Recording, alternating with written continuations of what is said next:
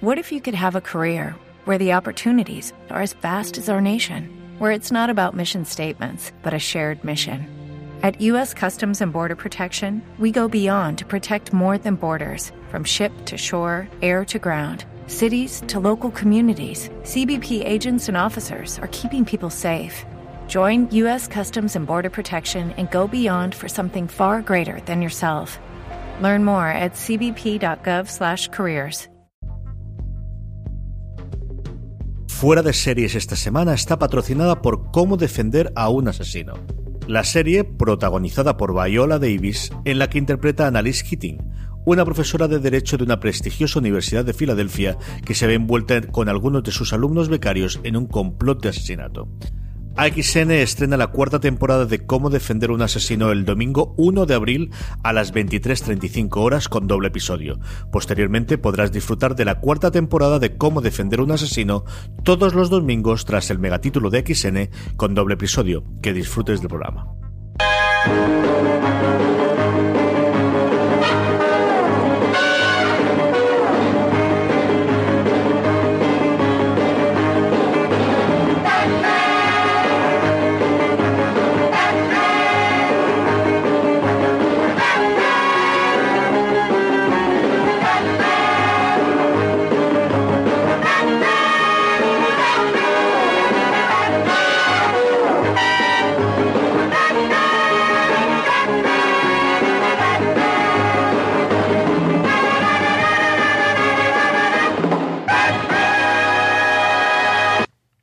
Bienvenidos una semana más a Slamberland, la tierra de los sueños, donde cada semana hablamos de cómics, TVOs y sus adaptaciones a cine, a series y a tantas otras cosas, y de museos, porque vamos a hablar de museos, aunque no lo creáis, vamos a hablar de museos. Tenemos como suele ser habitual a Julián Clemente al otro lado de la línea telefónica. Hoy no estará pasando frío, ¿no? Porque yo estoy aquí en camiseta, manga corta, así que vosotros a menos 15 graditos tendréis en Madrid, ¿no? Ha salido el sol, ya se puede salir a la calle, esas cosas que se hacen en un lugar normal. Aquí ir a la playa. Don, don Joan Rovira ya se me ha adelantado. Ya, el fin de semana para profesionales se fastidiará la cosa como es lo habitual, pero Joan ya va en camiseta, ¿eh? Totalmente, totalmente. O sea, el paseíto de por aquí por el campus ha sido de quitármelo todo y decir, pues llego en camiseta y. Camiseta, eso sí, en griego antiguo, porque ya que se pone cultureta, pues tiene que llevarle este. claro, hoy no tocaba de, de pintamonas. Y como os decía antes, hoy vamos a hablar de museos y para eso tengo que dar muchísimas gracias que se haya acercado hasta la emisora en Radio UMH para hablar conmigo. Alex Molto, que además de ser una bellísima persona que me ha regalado una cosa que luego os contaré, es la persona con la que más me divierto en el curso de doctorado que estamos juntos y además es un, bueno, pues eh, dentro del departamento de prensa del Museo Reina Sofía, del que hemos hablado mucho durante este año último en Slamberland, por las iniciativas que están haciendo alrededor del mundo del cómic y, cuando me enteré de esto dije, tienes que venir aquí y contarme todo esto, Alex. Nada, muchas gracias también por la invitación. Eh, tengo que decir que como yo estoy recién aterrizado de Madrid, realmente de manga corta no, me he traído toda la ropa de abrigo porque hemos tenido unos días horribles, horribles, con lo cual estoy sufriendo eh, porque llevo como dos capas encima, pero bueno, esto no viene a cuento, pero lo tenía que decir, por si me veis aquí sudar en exceso por los nervios y por el calor. Ahora le traeremos agüita y le, pondremos y, lo cuidaremos muchísimo para que, como siempre suele ser al final de, bueno, en la parte de la entrevista, nos cuente, como os digo, todas las cosas que se está haciendo Reina Sofía y luego de Cultura que contar también que es el responsable de una iniciativa maravillosa eh, en el mundo de las artes aquí en la UMH, eh, que Alex nos hablará. Eso, como siempre, en la segunda parte del programa. Terminaremos, como siempre, con las recomendaciones. Tendremos antes el eh, porque suena esto, pero antes, como suele ser norma de la casa, empezamos con las noticias. No tenemos a José Bravo para que nos dé las americanas, pero sí tenemos a don Joan Rovira para que nos dé las noticias, empezando por una cosa que se nos viene ya mismo y es que tenemos el Salón del Comité de Barcelona ahí al lado. Exacto, tenemos ya, ya está la programación, que es un poco la noticia que yo iba a comentar, pero bueno, ya tenemos todos los días, todas las entradas, así que la gente que, que no se haya preparado el viaje y le apetezca, que se lo prepare. Y sobre todo, pues nada, el programa, pues bueno, como siempre, yo voy a destacar las cosas que me, que me gustan más a mí. Es un programa muy completo con actividades, tanto las, todas las presentaciones de las editoriales, pero bueno, quien quiera ver a Rubén Pellejero, a Canales, David Rubín, Victorio Giordiano, Carlos Pacheco, Han, es una maravilla. Luego hay una que estará Delano, McKean y Joyd, o sea que para hablar de los 25 años de, Vértigo, una mesa redonda sobre Jack de King Kirby, donde Roy Thomas, Carlos Pacheco y Elisa Macaulay hablarán de, de Kirby. Eso me lo apunto. Roy Thomas estará también en los encuentros con autores. Max, Fraction, o sea que ahí también yo creo que eh, va a ser muy interesante. Entonces, pues nada, como siempre, un programa atractivo, lleno de, de, actividades y nada, invitar como siempre a la gente a participar en el Salón del Cómic. La otra cosa que nos queda es hacer la porra, que la tenemos aquí, que no nos va a dar tiempo a hacerla para que cuando venga Joan, así que la hacemos después cuando acabamos de dar las noticias. Vale. Damos las cuatro categorías y si nos da tiempo, que yo creo que sí, y sortemos un poquito. Más cositas, John. Pues 22.000 cómics de la Golden Age y la Silver Age eh, disponibles para descargar en Comic, Comic Book Plus. Eh, en, en la página esta que sí que se pueden descargar cómics, han, han colgado una barbaridad de, de, toda la, de toda esta época. Yo la verdad es que con mis dificultades con inglés iré poco a poco, pero la verdad es que mucha curiosidad de, de poder ver todo el material de, de estas grandes épocas del cómic y nada, que, que, que, que, ya que no podemos tenerlo todo en papel, por lo menos poder ver estas cositas es una, una maravilla. Como siempre os decimos, todo de lo que hablamos durante el programa, eh, los enlaces a todas aquellas cosas, noticias y cosas que comentemos, la vais a tener siempre, siempre, siempre en foradeseries.com. Si estáis oyendo además el programa en formato podcast, si vuestro reproductor es capaz de tener enlaces, que a grosso modo, excepto iVox, prácticamente todos son capaces de hacerlo, tendréis el mismo enlace para que simplemente pulsando en vuestro, en vuestro teléfono inteligente el enlace podáis, podáis llegar a él y llegar a estos 22.000 cómics o cualquiera de las otras cosas, como por ejemplo este libro nuevo de Dolmen. Sí, hay dos cositas de Dolmen que me, me quería destacar.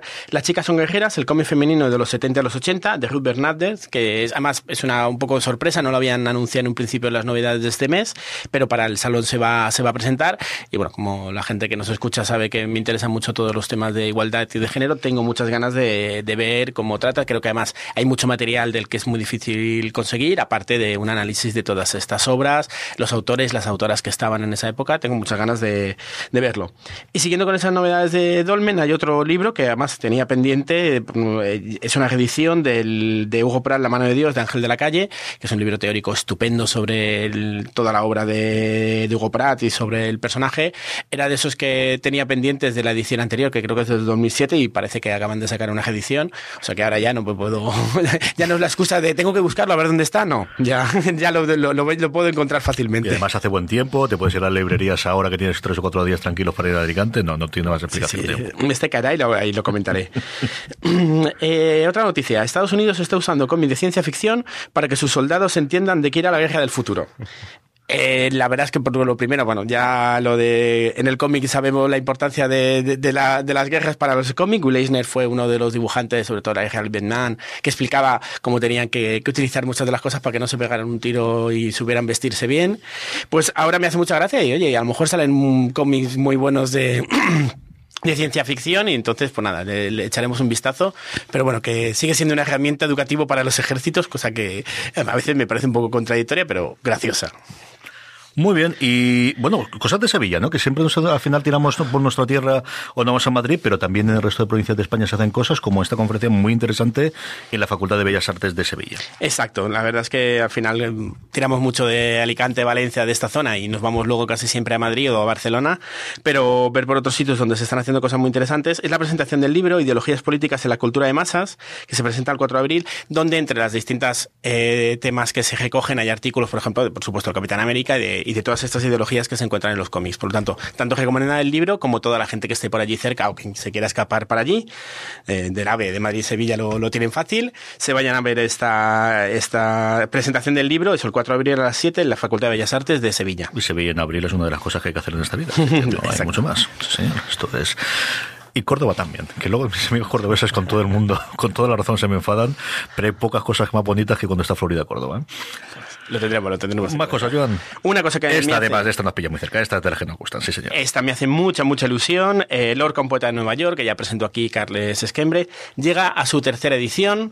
Saldrá el 5 de abril, pero además nos van a sacar otra vez las perras, pero con, mucha, con mucho gusto, porque esta edición va a ser diferente. La primera y la segunda edición, no sé si había, creo que simplemente incluyeron algún extra, pero no. O sea, en la edición no tenía diferencias, creo que incluyeron alguna postal.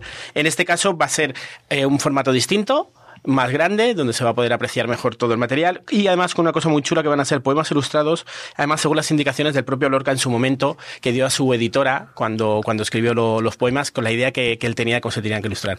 Por lo tanto, creo que va a ser una edición, va a ser una pasada, eh, ya pues con ganas de que, de que salga y bueno, cuando veamos la edición incluso podremos volver a invitar a Carles para que nos, nos, nos explique un poco cómo queda esta, esta nueva edición de Panini. O sea que, Julián, yo sé que no es tu negociado dentro de Panini, pero da las gracias a la persona que esté responsable de esto, porque pienso gastarme la pasta de luego. Qué maravilla estáis haciendo con esta edición, ¿eh? Sí, yo creo que aquí hemos dado con una, con una obra clave el pasado año para, para Panini y la verdad es que estoy muy feliz de que siga funcionando tan estupendamente bien y que sobre todo eh, haya llegado tanta masa crítica como ha llegado este cómic. Desde luego que tenemos aquí a Carles, que además es un encanto siempre poder hablar con él y, con la razón y con la excusa de, tener el libro seguros. Bueno, y tendréis que hacer presentación en el aula, ¿no? sí, sí, ya, ya no fue, fue, Carles quien presentó el aula oficialmente, porque nos parecía una obra que entraba muy bien dentro de lo que queríamos explicar en el aula. Ahora que va a estar esta edición, cuando esté lo, lo, engancharemos para que nos explique muy bien cómo, cómo las novedades que tiene esta edición. O sea que sí que haremos algo público. Que merece todo lo que hay que hacer, porque de verdad que es una maravilla absoluta del libro y estoy esperando esta, esta edición nueva. Este tienes que leerlo, tío. Este, Alex, si no lo has visto, yo creo que es una cosa que te puede gustar vale, mucho. Sí, Esta apúntatelo. Es un problema que tiene Slamberland, que no te lo he divertido. Es que sale gastándote mucha pasta del programa. Claro, este. suele ser habitual ese tipo de cosas, sí. sí, sí se lo tengo dicho a estos, pero, pero no me hacen caso. Una última que tenía, John. Nada, otro cómic que me apetece mucho, Estamos todas bien, de Ana Peñas, eh, un poco sobre las mujeres invisibles del franquismo, habla un poco de las abuelas de esa generación, todo lo que tuvieron que asumir eh, de, de salir de la guerra, de todos los tiempos de posguerra, asumir la función que, les había dado el régimen. Eh, entonces, un poco rescatar todos eh, esos pensamientos. Fue premio AFNAC eh, Salamandra. nada, tengo muchas ganas también de, ver cómo ha quedado esta obra, pero además son de esos temas que me interesaban mucho. Muy bien, pues, señor Clemente, un porrón de cosas, un porrón de, de, movimientos en esta. Bueno, que al final la fusión de Fox y Marvel no es tan sencilla como todos suponíamos, como por otro lado también habíamos hablado antes en el programa, ¿verdad? Se están notando las cosas. Yo creo que ha sido una semana un poco cataclísmica, de que cada día te daban, te daban un nuevo fetón. Empiezo por el que nos dieron primero, porque la serie animada de Masacre, esa que nos hacía tanta ilusión a todos, y en la que estaba trabajando Donald Glover para FX, pues que ha sido cancelada. Así, sin avisar y sin nada, eh, han hablado entre ellos y han dicho, mira, esto no, esto como que no. El caso es que Marvel Televisión podría seguir tratando de hacerla. A mí no me sorprendería que acabáramos teniendo una serie de animación de, de, Deadpool, pero el caso es que va a ser sin el canal FX y sin Danny Glover, no la Glover, perdón, con lo cual de momento el proyecto está muerto y ya veremos eh, en qué condiciones vuelve. Está muerto matado y si no está muerto lo que tendremos es realmente un zombie porque lo que tenemos es otra cosa distinta de la que tanta ilusión nos hacía. ¿no? Sí que las propias noticias que después nos hicimos con fuera de series eh, hablaban de la posibilidad de que bueno que quizás Disney esto lo recuperase para su canal en streaming de casa del 2019, pero como bien comentabas tú, desde luego será una serie totalmente distinta de la que tenían los hermanos Glover porque estaba Donald y su hermano que siempre se me olvida el nombre pero con el que colabora también en Atlanta. Y, bueno, pues una mala noticia, de verdad. A mí esta me duele, como también por otro lado todos los retrasos que estamos teniendo, ¿no? Sí, mira, los nuevos mutantes, eh, esto ya es un cachondeo, porque a ver, se tenía que haber estrenado este año, eh, la mandaron a febrero y ahora la mandan al 2 de agosto.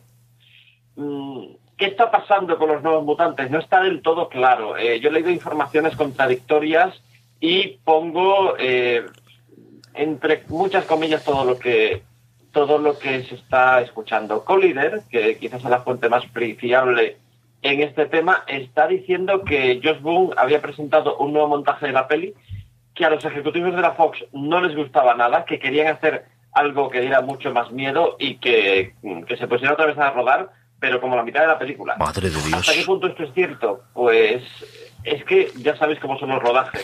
Es difícil saber cuánto de lo que ocurre en un rodaje que te cuentan es cierto, cuánto está intoxicado, cuánto es una versión de parte o cuánto es otra versión de otra parte. Sí, es cierto que te quedas con el titular de la mitad de la película y se te olvida toda la parte de, que alguien ha tenido que filtrar esto y a alguien le tiene que interesar decir esta parte. Y, y bueno, no tan exagerado como la anterior, pero un primer retraso también para la nueva película de Patrulla X, para Fines Oscura, que se nos va también al año siguiente. Sí, del 2 de noviembre al 14 de febrero. Eh, aquí lo mismo. ¿Qué, está pasando en esta película que estaba eh, pues prácticamente terminada? Tendría que estar ya acabada a estas alturas y tendrían que estar eh, pues básicamente poniendo efectos especiales. Pues no.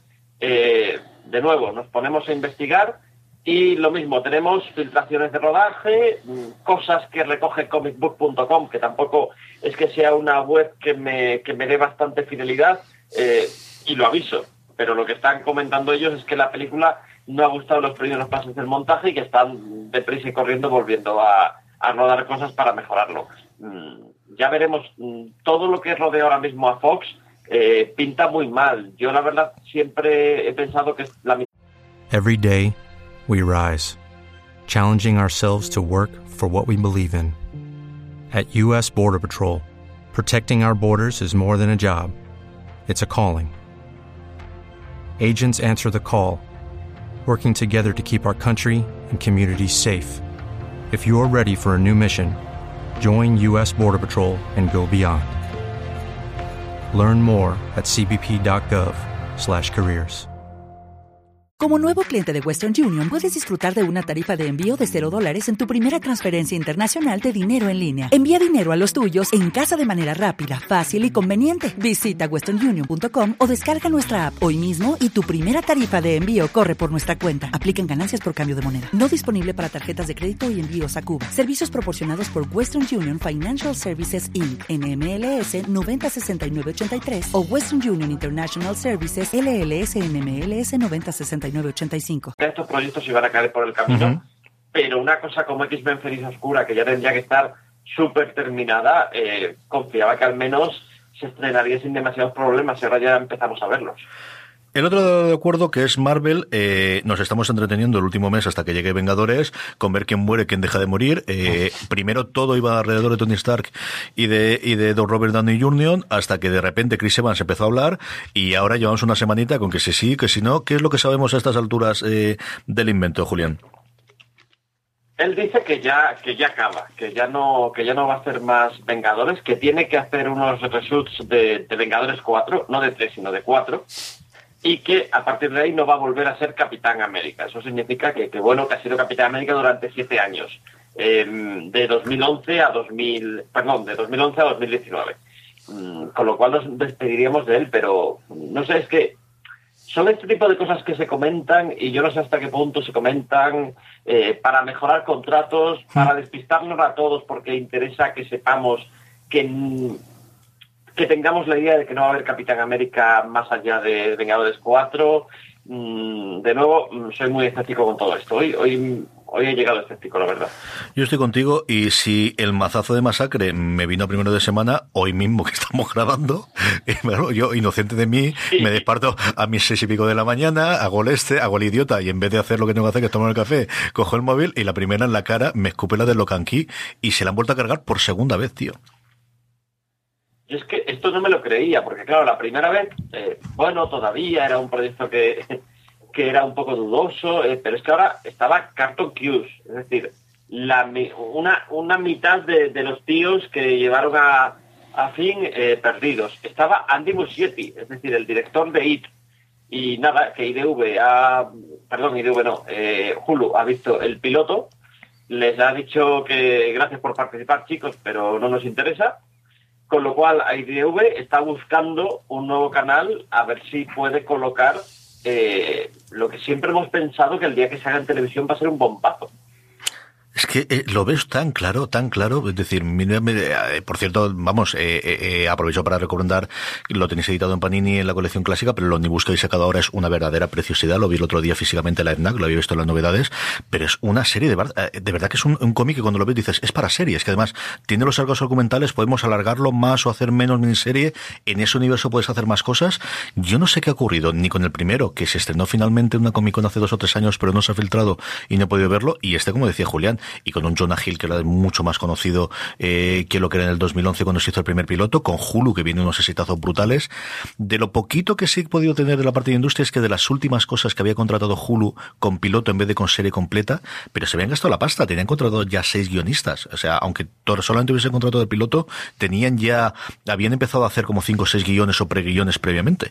Una cosa rarísima, espero que llegue un Amazon o que llegue un Netflix o a ver quién puede ser para, para comprar el negocio o por qué no un Apple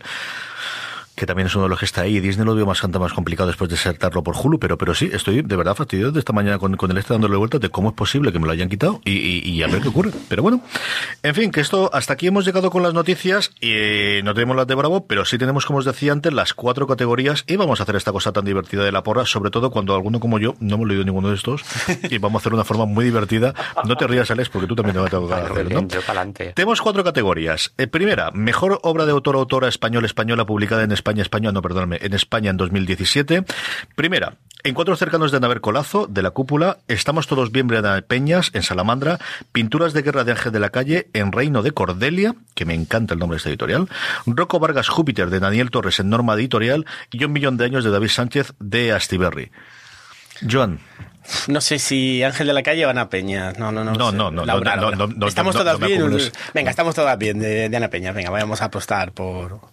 Julián, tú que controlas y controlas alguna de estas, ¿cuál te parece? Yo, yo también iba, yo también iba con estamos todas bien y yo creo que es el año propicio para, para que esta, que esta obra eh, esté ahí porque además iba, iba a tener mucha relevancia. Yo creo que pueden ir por ahí, con lo cual es, por lo que yo apuesto.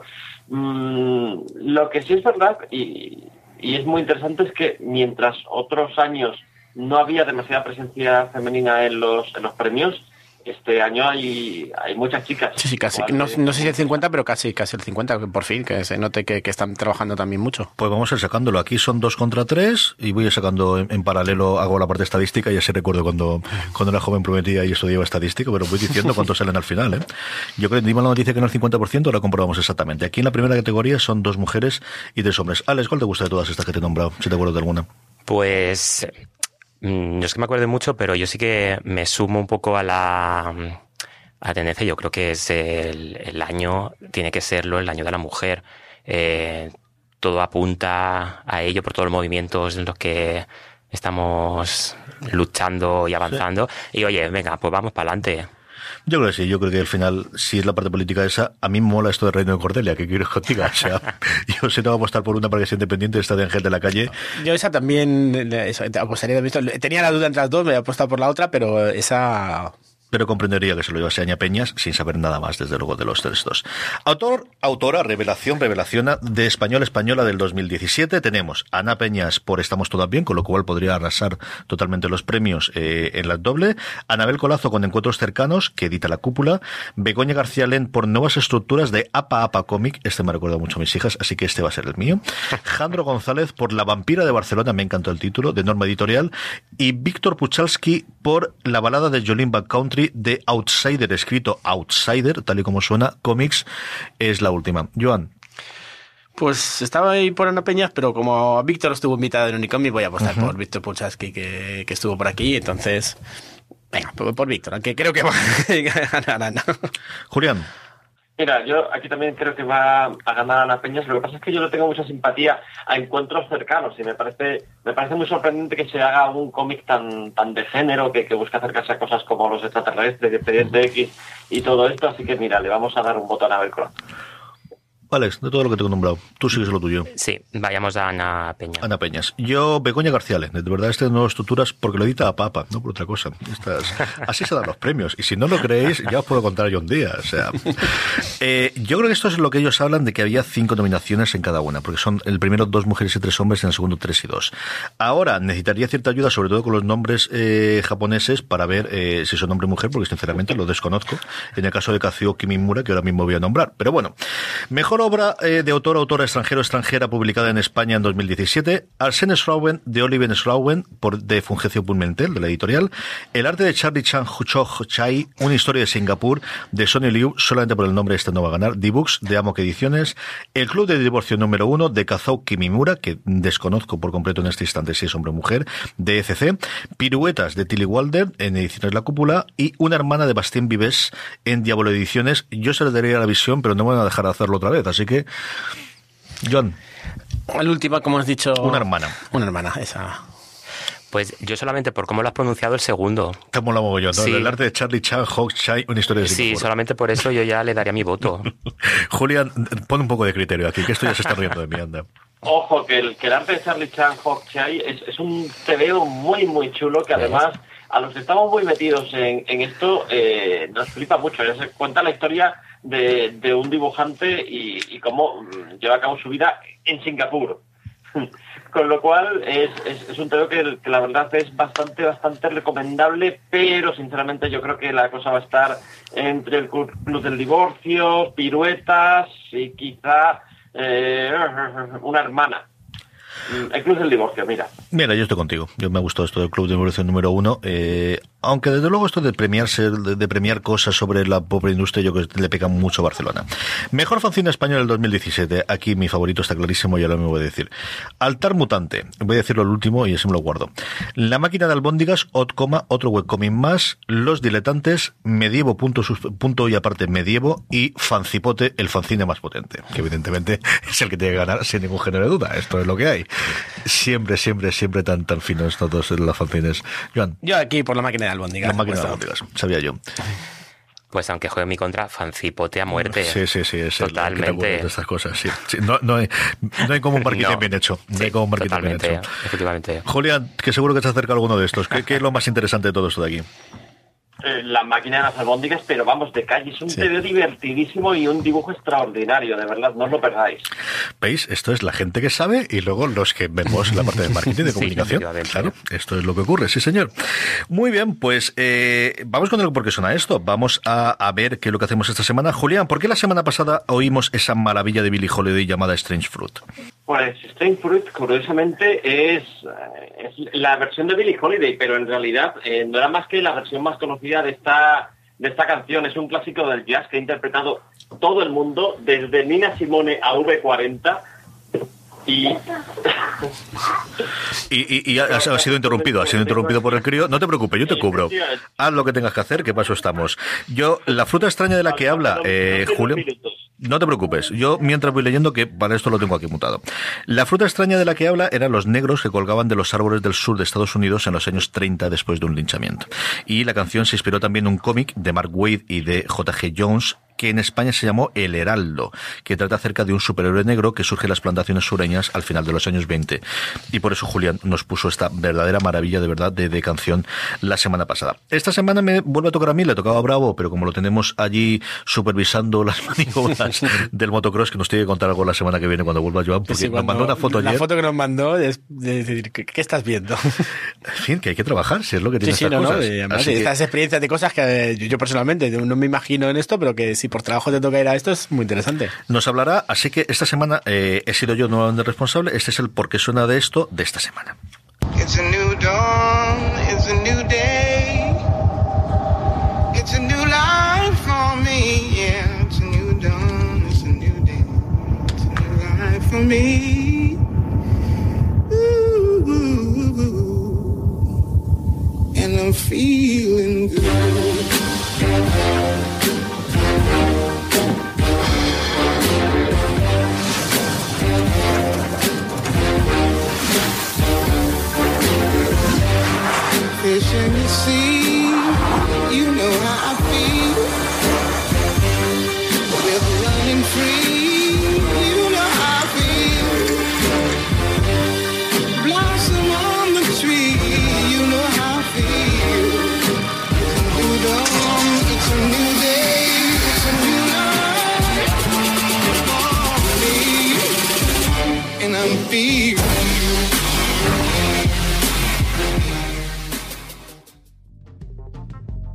Fuera de series esta semana está patrocinado por Cómo defender a un asesino, la serie protagonizada por Viola Davis, en la que interpreta a Annalise Keating, una profesora de Derecho de una prestigiosa Universidad de Filadelfia. Durante esta cuarta temporada, el equipo legal universitario dirigido por Annalise tendrá que dejar atrás el pasado para centrarse en nuevos casos, secretos, intrigas y romances en una serie que suena así.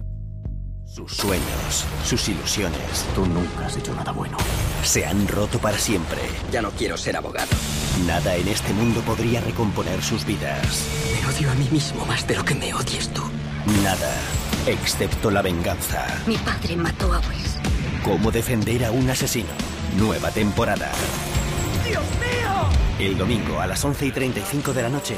Todo que se nos acerca. Muere. Estreno en doble episodio en AXN. Ya sabéis, estreno el domingo 1 de abril a las 23.35 horas y posteriormente podrás disfrutar de la cuarta temporada de Cómo defender un asesino todos los domingos tras el megatítulo de XN con doble episodio. Volvemos al programa.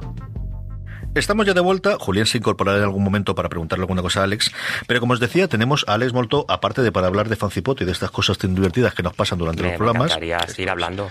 Eh, Porque, bueno, eh, hemos hablado, como os comentaba al principio del programa, muchas veces en Slumberland, del peso que está empezando a tener el cómic en exposiciones en museos, especialmente aquellos de arte moderno, en galerías más modernas, y, y ya les trabaja en el Departamento de Comunicación de Reina Sofía. Y entonces, yo sí que quería que me dieses uno de, de cómo ha sido eso en la casa, cómo ha sido este eh, inicio, si es el principio de una gran amistad entre el cómic y el Reina Sofía, ¿cómo lo ves tú?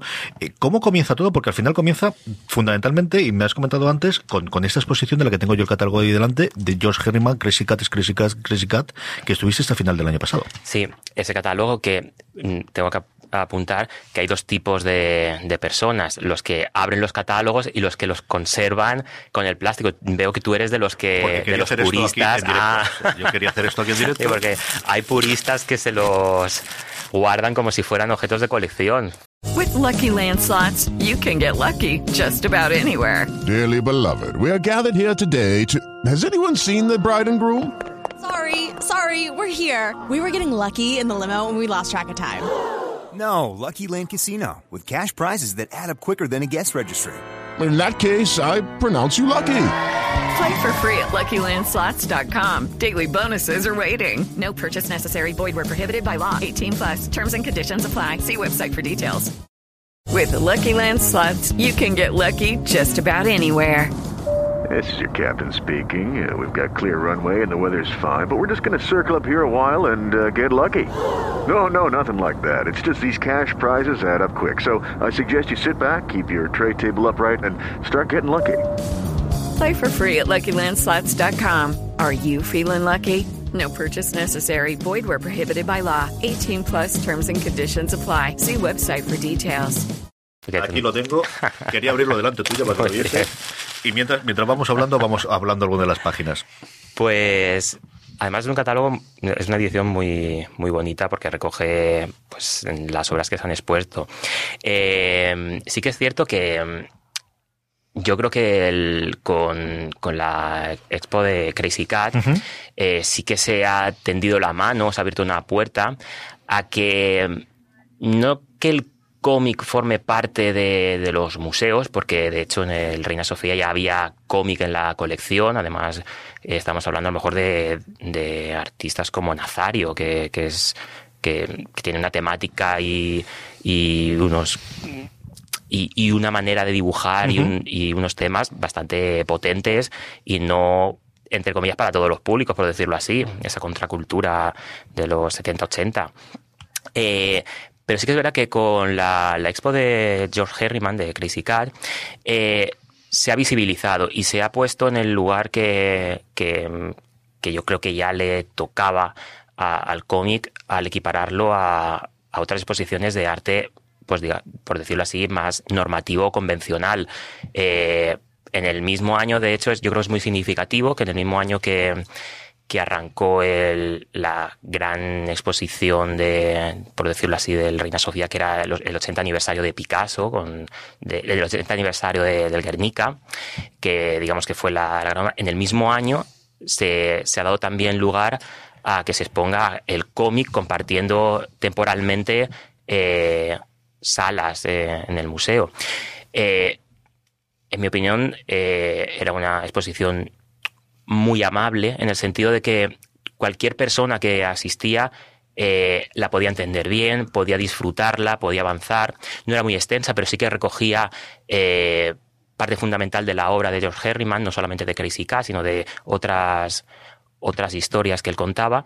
Y, creo que es importante además arrancar con, con este artista, con este autor, porque ha influido mucho, ha influenciado a otros artistas de vanguardia, no, necesariamente de cómic, y, sí que es verdad que si nos podemos analizar, esto ya es por supuesto cuando si queremos empezar a sacar punta, podemos empezar a decir, ay, claro, es que esto justo qué pionero fue. Es verdad que su trazo es maravilloso, analizar cómo dibuja las tramas, pero más allá nos encontramos, eh, pues no sé si, imagino que sí que nos puede sonar, pues la historia de, de un gato barra gata. Él nunca definió su género, con lo cual eso ya también, estamos hablando de finales del siglo XIX, principios del XX, eh, pues era llamativo. Que se enamora de un ratón, es un triángulo amoroso, ¿no? Eh, es un gato barra gata que se enamora de un ratón cada vez que éste le tira un ladrillo a la cabeza. Mm. Ese, es ese acto de violencia como reivindicación del amor, que claro, mm, cuidado.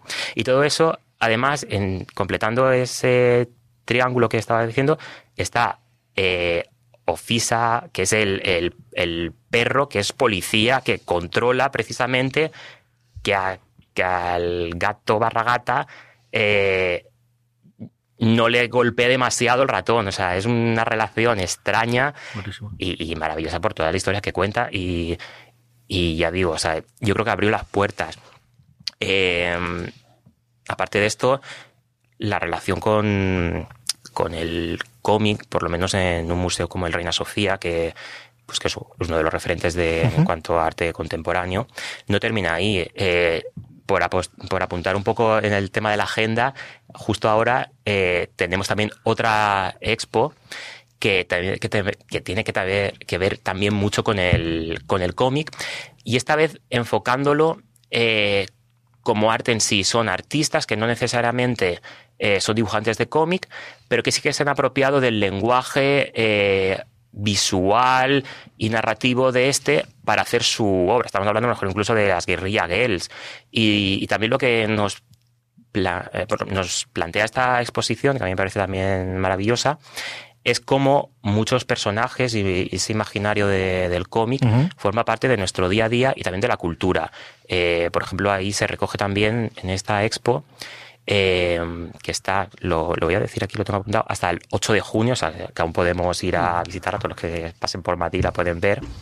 Eh, pues también recoge, pues, no sé, la, la figura, por ejemplo, de, de personajes de Marvel, de DC, eh, o incluso Mickey Mouse, eh, cómo han trascendido y cómo han sido fuente de inspiración para, para muchos artistas. Y, creo que eso es importante, es uno de los, digamos, que se ha establecido una tríada, una, mm, mm, como en tres bases eh, que se han arrancado con la expo de George Herriman, se ha continuado aquí, pero también fundamental fue también las actividades que se desarrollaron en torno al cómic, eh, como por ejemplo contar con Art Spiegelman, que, que, bueno, tenemos que tener en cuenta, pues, supongo que será repetir lo que muchos saben o no, eh, que él es el primer premio Pulitzer eh, siendo dibujante de cómic, que, que yo creo que eso es como a tener muy en cuenta.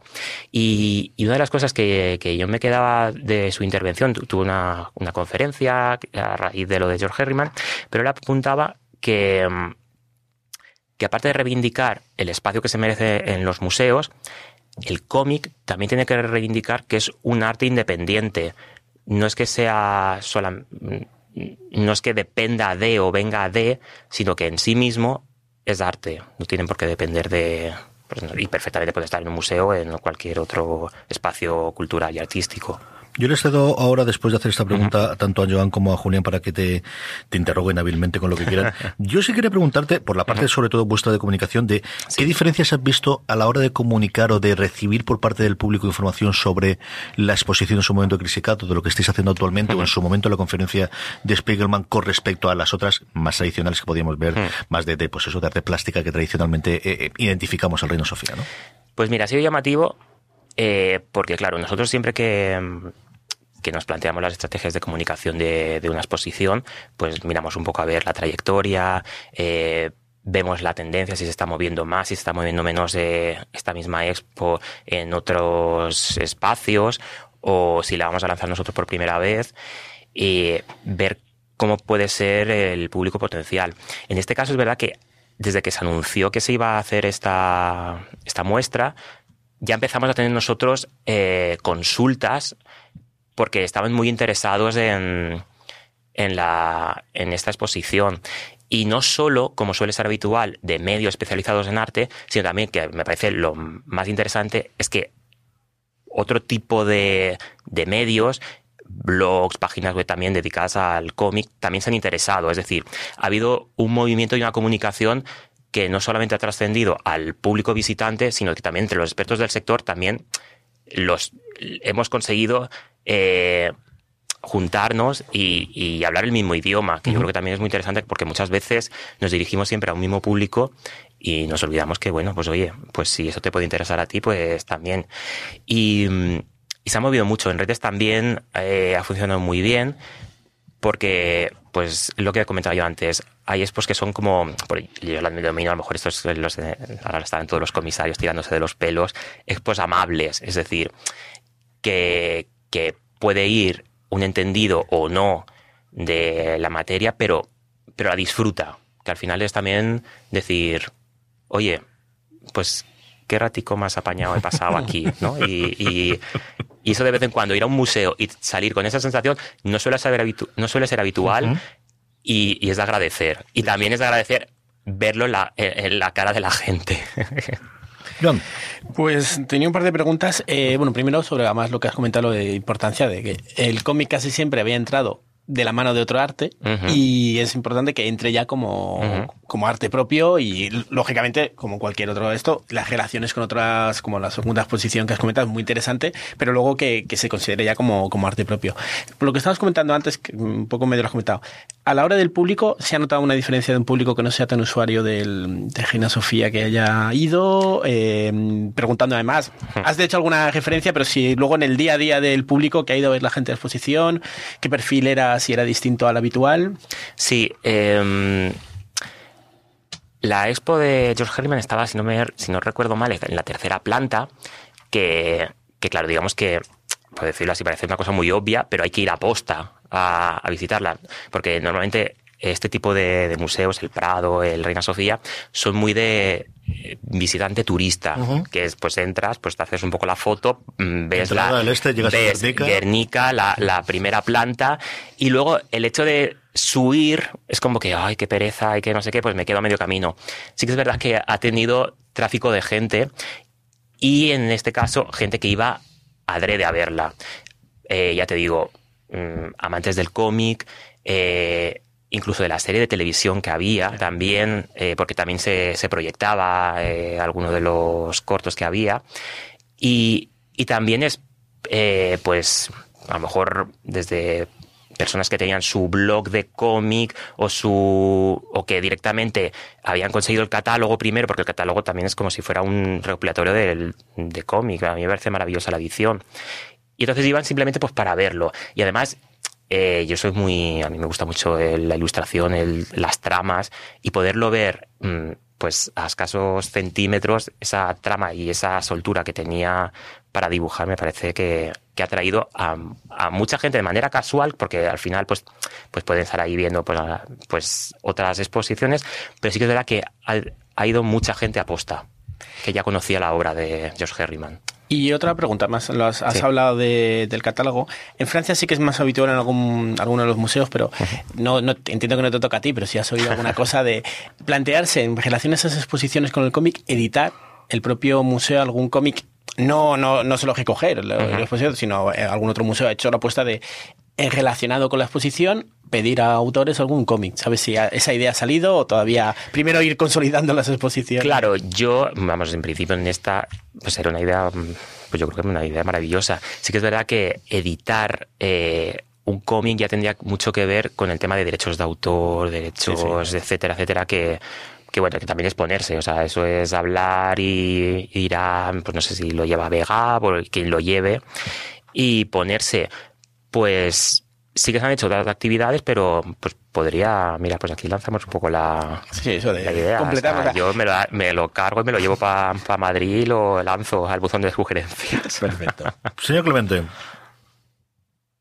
¿Qué tal, Alex? Hola. Yo te quería preguntar, a la hora de, de organizar la exposición, ya digamos, eh, dentro del recinto, eh, también cómo la comunicáis, ¿hasta qué punto condiciona el hecho de que sean cómics? Porque vosotros, lo que es una exposición convencional de, arte moderno, pues eh, ya, ya lo tenéis súper trillado, ya lo habéis hecho mil veces, Eh, pero los cómics estáis dando unos primeros pasos muy importantes, eh, pero ¿qué, ¿qué diferencias crees que, aporta el cómic con respecto a otro tipo de exposiciones? Pues mira, nosotros a la hora de comunicar, eh, sí que es verdad que hicimos mucho hincapié porque creíamos que era necesario eh, el visibilizar que era la primera expo que se hacía eh, en el Reina Sofía eh, dedicada a, un cómic, encima, en este caso a este artista. Pero luego nosotros le hemos dado un tratamiento muy, muy normal en el sentido de que para nosotros mm, no tenía por qué ser ni menos ni más. Eh, era una exposición y por tanto ya tenía su, su importancia, porque, porque al fin y al cabo, mm, en el momento en el que ya lo hemos expuesto, eh, se trata de, como estábamos diciéndolo, es un arte más. Y, y aparte de, de haber comunicado que sí que era la primera vez que, que se hacía en el Reina, eh, hemos, lo hemos tratado de normalizar mucho y aunque no obstante sí que ha tenido mucho recorrido la, todo lo que ha sido la comunicación. Ha sido mm, los medios se han portado muy bien, lo han recogido muy bien y la gente, ya te digo, en redes eh, sí que hemos notado que, que han participado mucho, incluso usuarios eh, pues de a pie. Yo no te voy a preguntar si vais a hacer otra de, de eso porque sé que no me lo puedes contestar, aunque lo supieses. pero sí, porque eso es una sensación que solamente se puede tener dentro. Las fuerzas vivas están contentas con el resultado que se ha tenido y ha cumplido las expectativas que se tenían de esta exposición en el Reina Sofía. Yo creo que sí. Eh, por lo menos te hablo desde nuestro punto de vista, que nosotros hacemos un poco el, el recopilatorio de cómo ha funcionado y, y, y es verdad que ha funcionado muy bien. O sea, otras a lo mejor, pues nosotros a lo mejor lo, medimos a nivel mediático y esta en concreto It is Ryan here, and I have a question for you. What do you do when you win? Like, are you a fist pumper? A woohooer, a hand clapper, a high fiver. I kind of like the high five, but if you want to hone in on those winning moves, check out Chumba Casino. At chumbacasino.com, choose from hundreds of social casino style games for your chance to redeem serious cash prizes. There are new game releases weekly, plus free daily bonuses. So don't wait. Start having the most fun ever at chumbacasino.com. No purchase necessary. VGW Group. Void were prohibited by law. See terms and conditions. 18 plus. se ha hablado mucho, eh, ya no por lo que nosotros hemos comunicado, sino por lo que nos han preguntado a nosotros. Y, y, y vuelvo a insistir un poco, aunque sea un poco cansino. Yo soy muy, mm, por, por- también por otras actividades que desarrollo como educador también, eh, yo soy muy de que la gente participe. Y esta exposición permitía que la gente eh, participara, lo viera, leyera, entendiera, que muchas veces no entendemos lo que estamos viendo.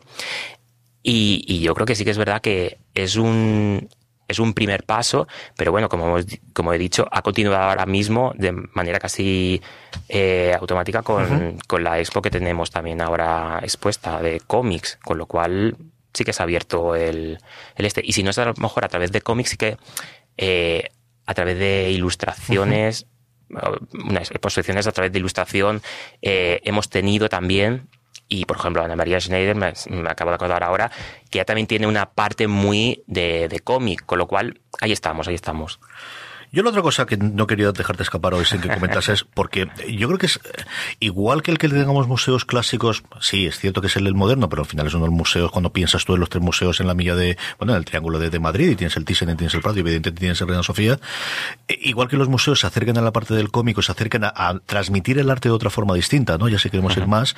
Tenemos iniciativas aquí en la universidad, y hemos hablado mucho de la UA con el aula de, de cómic que dirige Joan, y yo desde que me enteré, y es cierto que me enteré por parte tuya y por parte de Tatiana Sentamás, la vicerrectora de Cultura de esta Santa Casa, la cual, pues, pues, tengo una amistad de muchos años, porque podemos decir otra cosa, del tema de Culture Lab, y yo creo que al menos dos o tres minutitos de qué es esa iniciativa y qué se está haciendo ahí en Culture Lab, si quería atracarte a mano armada y que nos cuentes un poquito eso, Alex.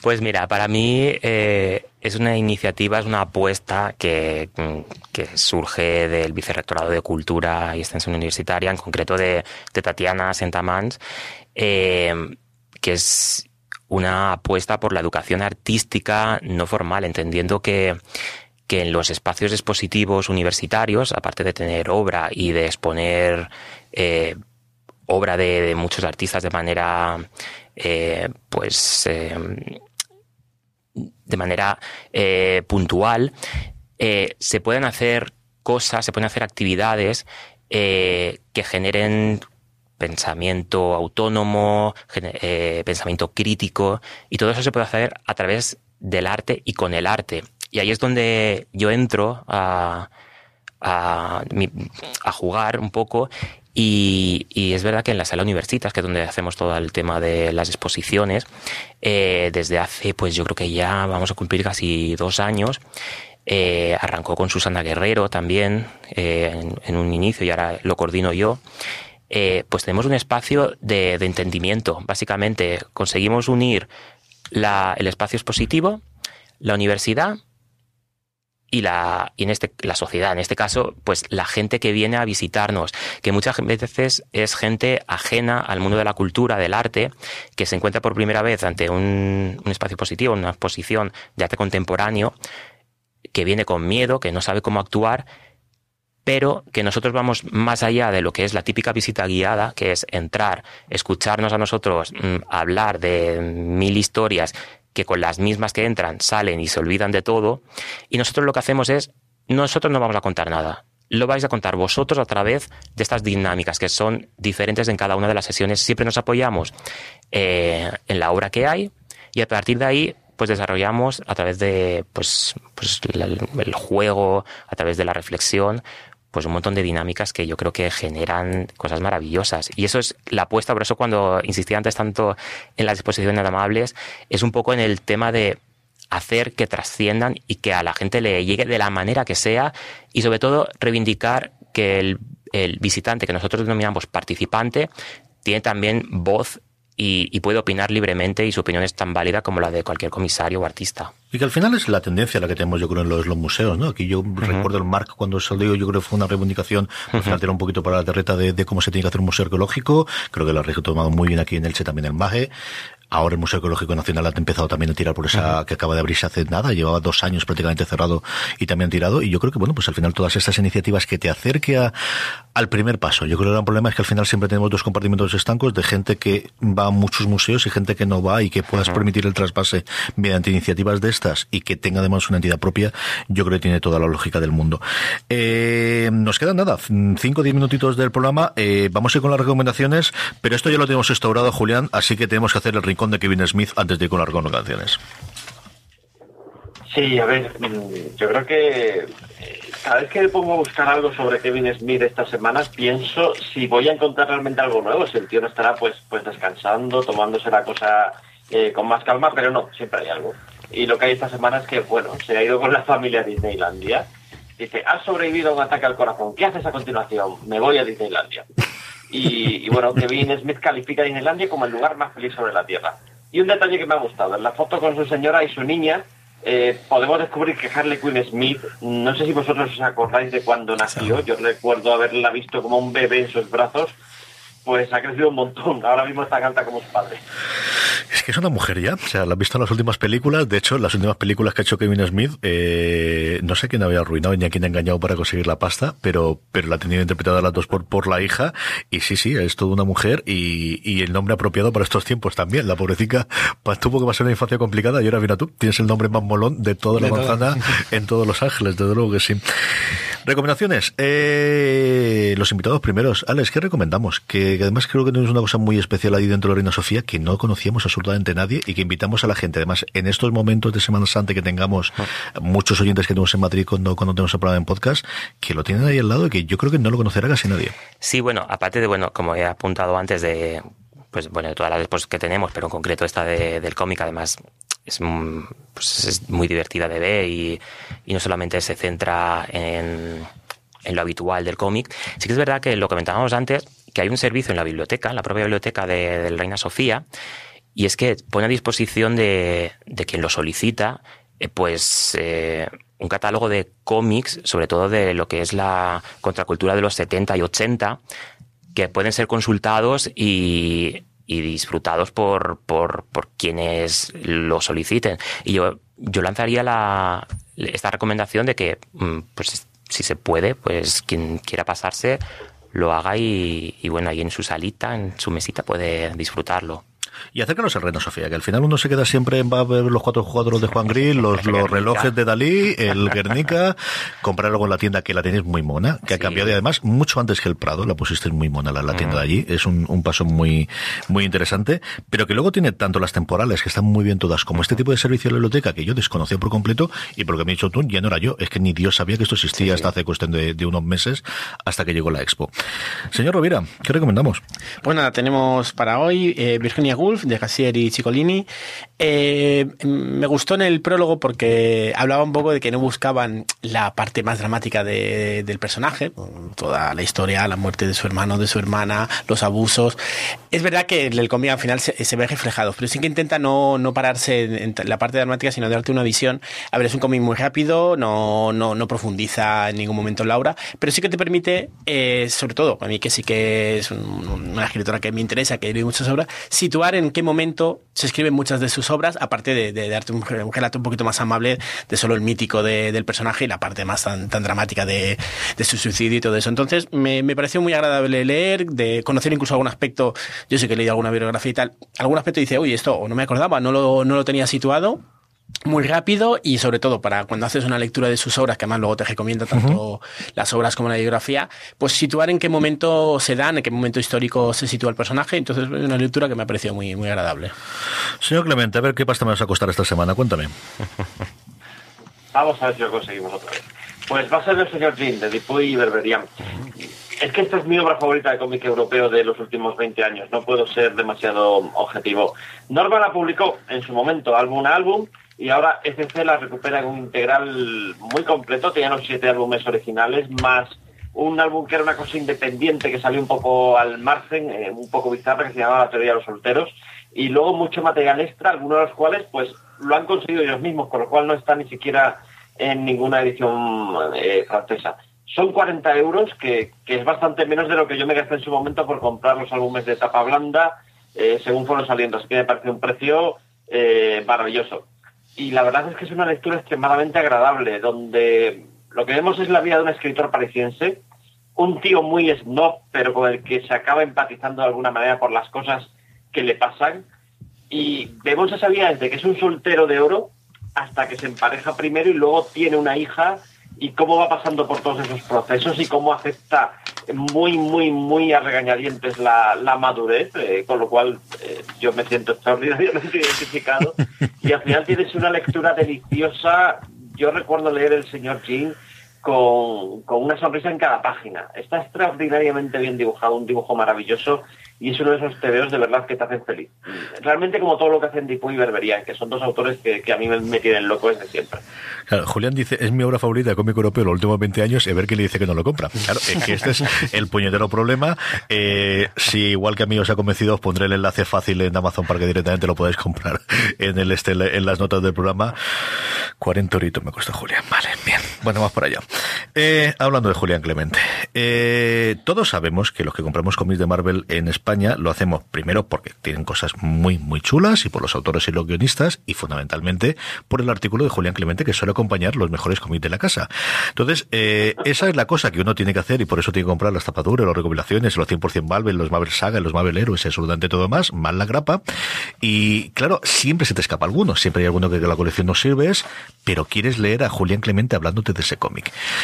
Y yo he descubierto que hay un sitio donde puedo hacer eso y es que Julián, alguna de estas o todas, si me puede decir, la cuelga en bajo la máscara.universomarvel.com, eh, que es un sitio donde tiene el libro suyo de Spiderman, que no sé si os recomiendo alguna vez, pero si no, tenéis que comprarlo. Es decir, es el mejor libro de Spiderman en general, no en España, No en no, no, España, no, no. El mejor libro que hay escrito sobre el trepamuros en general. Y luego, eh, bueno, pues a mí me encanta que Julián me cuente los, los cómics o qué voy a encontrar detrás de eso, porque al final además suele ser lo- muchas de las cosas de la época en la que yo me he perdido los cómics y, y que me te leo todos los días, Julián, porque al final como no dejas de escribir, tío, esto es, es te, te leo todos los días en las cosas que vas publicando aquí Bajo la Máscara. Ah, pues muchas gracias, hombre. La verdad es que lo cuelgo un poco ahí, pues mira, porque, porque quede, porque muchas veces eh, encuentro un artículo escrito hace 10, 15 años y digo, madre mía, este artículo no quedó del todo mal. Pues mira, vamos, vamos a hacer que tenga cierta vida en Internet y que pueda estar al alcance de quien le apetezca leerlo. Pues mm, es una web yo creo que un poco extraña, porque básicamente de lo que vive es eso, de artículos eh, largos, no hay noticias, no hay cosas, bueno, de vez en cuando sale un trailer, pues también está ahí, pero es, es una web básicamente para leer, no te vas a encontrar eh, otro tipo de cosas en esa web. Hoy mismo hay un artículo sobre los cuatro fantásticos en busca de la Galactus. Ayer uno que me encantó sobre los hijos de Antomo, de, una cosa que yo no conocía, y es esta reinvención que hubo esa eh, posteriormente de la presentación de la, de la patrulla X original, como 30 o 40 números después se trató de buscar el origen y esa reinterpretación que posteriormente eh, harían eh, con los hijos del Antomo. De verdad, eh, meterosla, los cuatro son los que todavía como sacamos las redes en, en RSS, apuntaros la dirección web que la pondré y, que vale muchísimo la pena leer todo lo que escribe ahí Julián Clemente.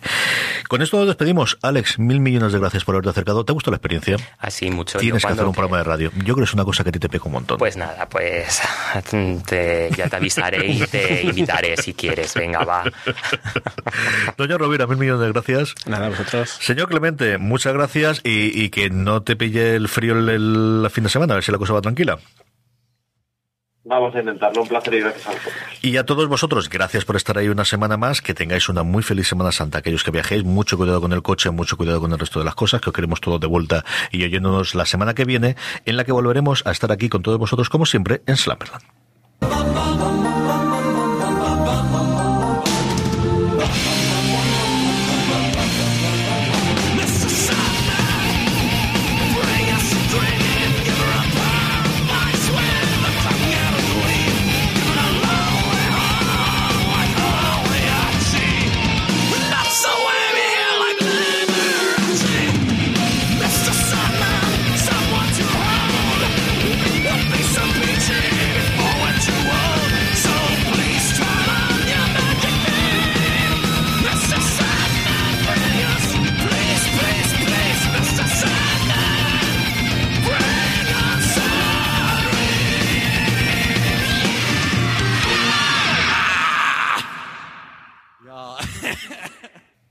Step into the world of power, loyalty, and luck. I'm gonna make him an offer he can't refuse. With family, cannolis, and spins mean everything. Now, you wanna get mixed up in the family business. Introducing The Godfather at ChumbaCasino.com. Test your luck in the shadowy world of The Godfather slot. Someday, I will call upon you to do a service for me. Play The Godfather now at ChumbaCasino.com. Welcome to the family. VGW Group. No purchase necessary. Void where prohibited by law. See terms and conditions. 18 plus.